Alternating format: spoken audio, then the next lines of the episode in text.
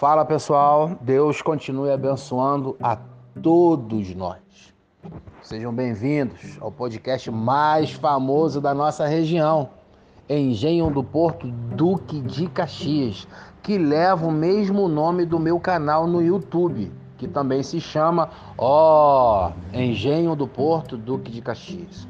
Hoje eu queria deixar gravado, eternizado, um relato meu de como é importante falarmos que gostamos, que amamos, que admiramos as pessoas próximas a nós.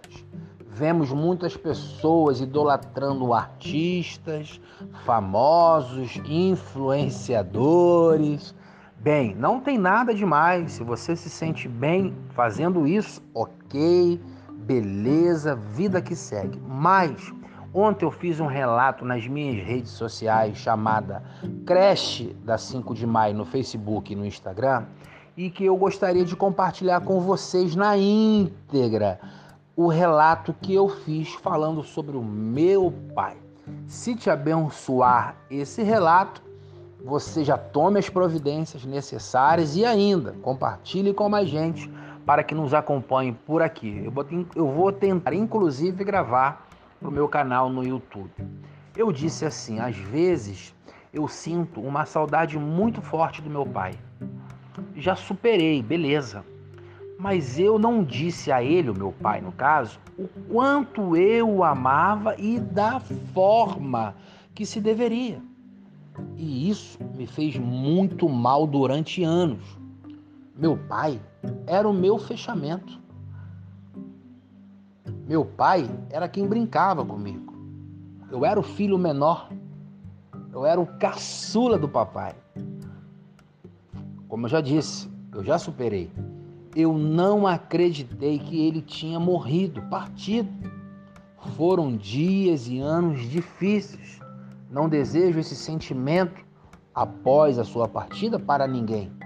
Esse luto parecia interminável. Não deixe de expressar o seu amor, seja em atitudes ou em palavras. As pessoas que você diz que ama. Não dói, não custa nada, é rápido e faz um bem danado. A vida passa muito rápido e nessa correria que a vida propõe, podemos acabar esquecendo de expressar em palavras o nosso carinho, consideração, lealdade, companheirismo e, é claro,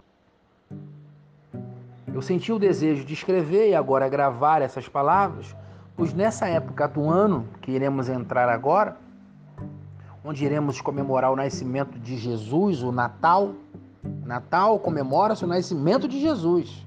Não há outra narrativa, é só essa. Muitos pais e filhos não se dirigem à palavra por diversos motivos e alguns até razoáveis. Mas eu também não estou aqui minimizando nem maximizando esse acontecimento dos motivos. Pelo contrário, esse momento do Natal, dessas épocas de festividades, de família, passam a ser um conflito para quem não consegue se relacionar com os próprios, com os seus próprios parentes. Eu estou apenas refletindo sobre a possibilidade do perdão da desculpa e da família unida.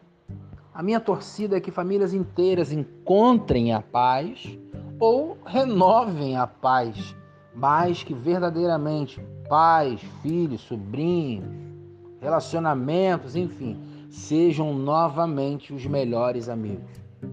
Deus nos abençoe e nos dê uma semana de vitórias. Ah, moleque, vamos juntos.